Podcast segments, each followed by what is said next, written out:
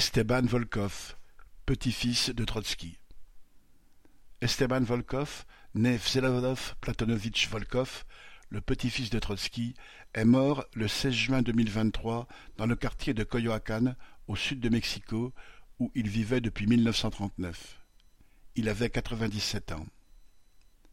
Né en 1926, il était le fils d'une des filles de Trotsky, Sinaïda Volkova, et de Platon Ivanovitch Volkov, membre de l'opposition trotskiste, fusillé par Staline en 1936. En 1931, Zinaïda fut autorisée à quitter l'URSS pour des raisons médicales, à condition d'y laisser l'un de ses enfants en otage. Elle emmena Vsevolod, communément appelé Sieva. Après le suicide de Zinaïda en 1933, Léon Sedov, un des deux fils de Trotsky qui l'avait suivi dans l'exil, le prit en charge. Après l'assassinat de Tsedov en 1938, Alfred Rosmer, ami de Trotsky, emmena le jeune garçon à Mexico, où son grand-père avait trouvé refuge grâce aux beaux offices de Lázaro Cárdenas, le président du Mexique.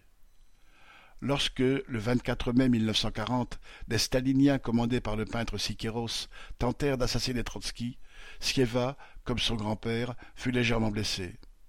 Trois mois plus tard, Ramon Mercader réussit à assassiner Trotsky, qui mourut le 21 août 1940.